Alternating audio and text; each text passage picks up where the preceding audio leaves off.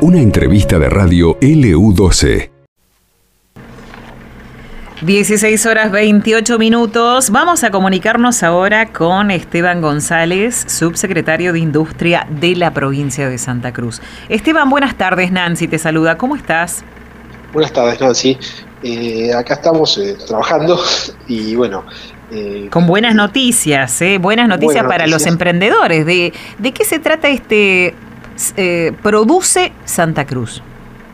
Bueno, Nancy, antes que nada quería dar buenas tardes a todos los radioescuchas. este, termina un poco antiguo, pero bueno. este, te se, sigue usando, el, programa, El programa este, Produce Santa Cruz ya tiene sus cuatro años.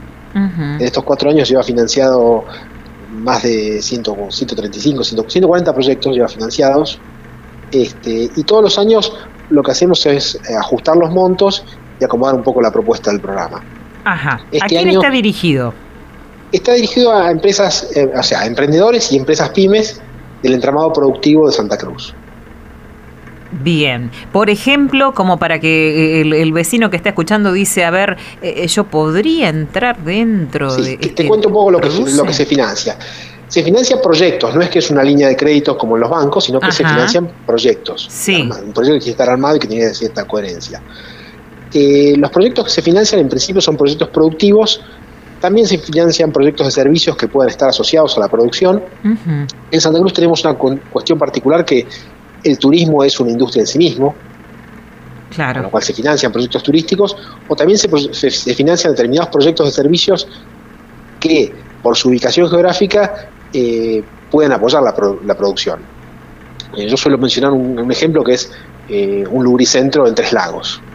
Tres Lagos no tenía alguien que pueda proveer de lubricantes, filtros, algunos repuestos y algo de mecánica ligera y nosotros lo financiamos hace un tiempo, porque justamente Tres Lagos es una localidad que por su ubicación hoy está teniendo cada vez más paso de turistas que van de Gregores a Tres Lagos y de ahí encaran para Chaltén y no tenía prácticamente ninguna forma de solucionar ese problema, un turista que tuviera un problema mecánico o que tuviera que hacer alguna cosa de, de mecánica ligera.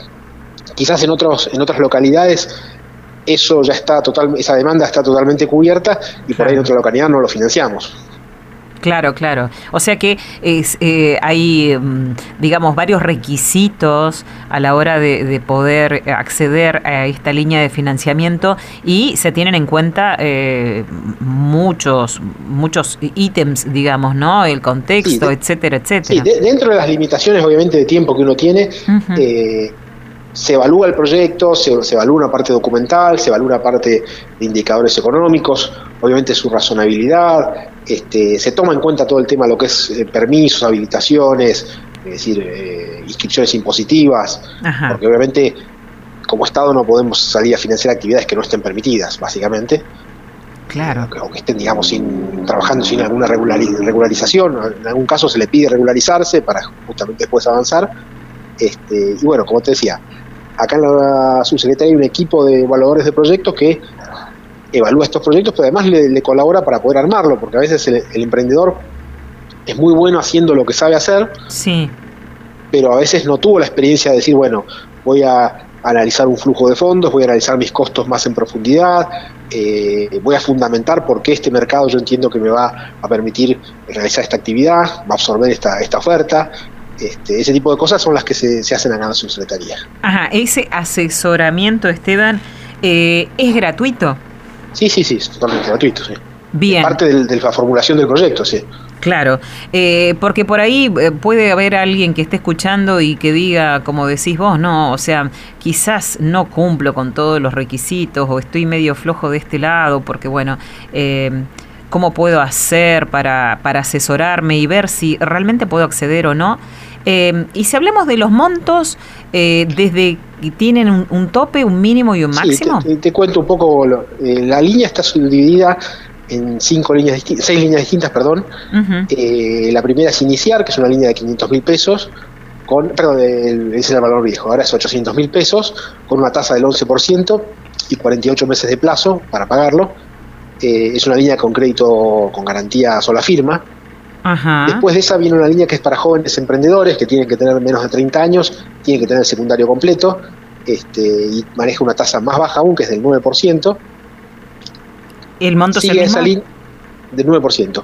Sigue una línea que es la de Mujeres Producen, sí. que maneja una tasa del 11% y es hasta 1.200.000 pesos. Justamente son proyectos liderados por mujeres. Después viene la línea de Avanzar, que es una línea de 1.500.000 pesos, que ya requiere garantía real, la tasa es el 19%, y una línea de 3 millones de pesos, que es la línea Fortalecer, que también tiene 84 meses de, plazo, y la tasa, perdón, la tasa es el 21%, la anterior era el 19%. Ajá. Eh, discúlpame lo que te había consultado y, y, no, no, no lo aclaramos. Es el, el crédito, o sea, el monto que se le puede otorgar a, a los jóvenes hasta 30 años con el eh, secundario completo. ¿Cuál sería el monto ahí? 900 mil pesos. Ajá, bien. Eh, y mm, hablabas recién de una, a la hora ya de, eh, de, subir el monto y de otro, otra línea de financiación, creo que dijiste el, no sé si era el avanzar, que requiere una garantía. Eh, ahí se requiere, a partir de avanzar se requiere una garantía real. Ajá, ¿a qué, a qué se le llama garantía Es una garantía prendaria o hipotecaria. Ah, bien, bien, bien. Generalmente el, solicitante opta por una garantía prendaria. Claro. Porque hoy en día cualquier vehículo más o menos nuevo tiene un valor que alcanza a cubrir el proyecto.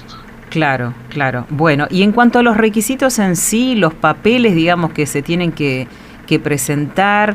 Eh, ¿Están en, en, algún lugar? Están, en la página del ministerio, minpro.santacruz.gov.ar, están los formularios iniciales y la documentación que tiene que presentar cada, para cada una de las solicitudes. ¿Hay un plazo para poder eh, inscribirse o para asesorarse con respecto no, a No, no, esta línea, el espíritu de esta línea es que quede, eh, que permanezca aún incluso en las distintas gestiones y que que se vaya renovando y que se vaya perfeccionando su, su, proceso, digamos. O sea, es una línea que está permanentemente, obviamente cada tanto hay que nutrirla de fondos, también con el fondo, el fondo que se recupera se, se vuelve a, a, prestar, es decir, es una línea que de lo que se lleva recuperado se ha, vuelto, se ha vuelto a prestar todo. Ajá. Este, afortunadamente la, la cobranza es bastante buena, es decir, tiene una tasa, una, cobranza similar a la de una línea comercial de, los bancos, sea, de muy buena cobranza. No ha tenido prácticamente problemas para cobrar. Pero además, cuando se, entrega un, se desembolsa un crédito, hay un seguimiento de efectivamente ver si la inversión se hizo, cómo está yendo. Claro, te iba a Ese seguimiento se hace justamente para, para apoyar a ver si realmente lo que se estimó era. Se destinó a eso. ¿no? Exactamente, eso es lo primero que se controla. El primer control formal es ese. Bien. Que se haya aplicado los fondos a lo que se comprometió que iba a hacer. Ese seguimiento se eh, produce a través de todo el plazo, digamos, hasta que se cancela este crédito. Con cierta regularidad. Un primer seguimiento es que la inversión se haga. Sí. Que haya comprado, que presente la factura y que haya con las fotos de, que compró lo que efectivamente necesitaba, necesitaba financiar. Y después se hacen seguimiento porque algunos emprendedores incluso ya se incorporan, que son ciertos proveedores, emprendedores terminan luego incorporados quizá en, las ferias nuestras de sabores santacruceños, terminan participando de eventos, entonces eh, quizá toman alguna capacitación, después, o sea, hay, distintas instancias en las que se puede hacer seguimiento con eso. Pero también como eh, estás comentando vos ahora, también hay eh, diferentes herramientas desde la subsecretaría, desde el ministerio mismo, ¿no? Que se les puede otorgar a los a los emprendedores eh, más allá de, los créditos y que pueden ayudarlos justamente a progresar, ¿no? Exactamente, sí, sí, sí. De distintas, distintas cuestiones. Esto que decía, cuando terminó la pandemia se retomó el elemento Sabores Santacruceños que se hace tanto en el Río Gallegos como en otras localidades, y ahí participan muchos emprendedores que en algún momento se financiaron con un crédito del ministerio. Claro. Bueno, y toda la información entonces en la página, estamos hablando del Ministerio de la Producción. Allí pueden encontrar la, la información. Eh, nimpro.santacruz.gov.ar. Bueno, perfecto. Entonces las eh, herramientas están, eh, la información está, resta que la gente la aproveche, ¿no? Ya que estoy, te, voy a comentar otra, otra, otra pata más que tenemos acá. Dale. Dentro del Ministerio de la Subsecretaría funciona la unidad operativa del Consejo Federal de Inversiones. Ajá. Ahí también hay líneas de crédito, es una línea de crédito más grande, hasta 30 millones de pesos, con una tasa del 30%. Y también el año pasado, o sea, prácticamente el monto nos, nos empató a lo que habíamos entregado, digamos, de la subsecretaría. Ajá. ¿Y, eh, ¿Está destinado a quiénes esos? También a proyectos productivos. Ajá.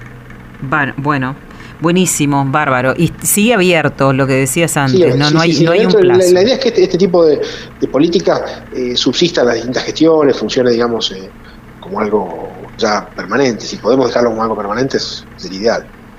Bárbaro. Esteban ha sido muy amable. Agradecemos. le agradezco mucho. Toda la información. Hasta la próxima. Hasta la próxima. Conversábamos así con el subsecretario de Industria de la provincia de Santa Cruz, Esteban González.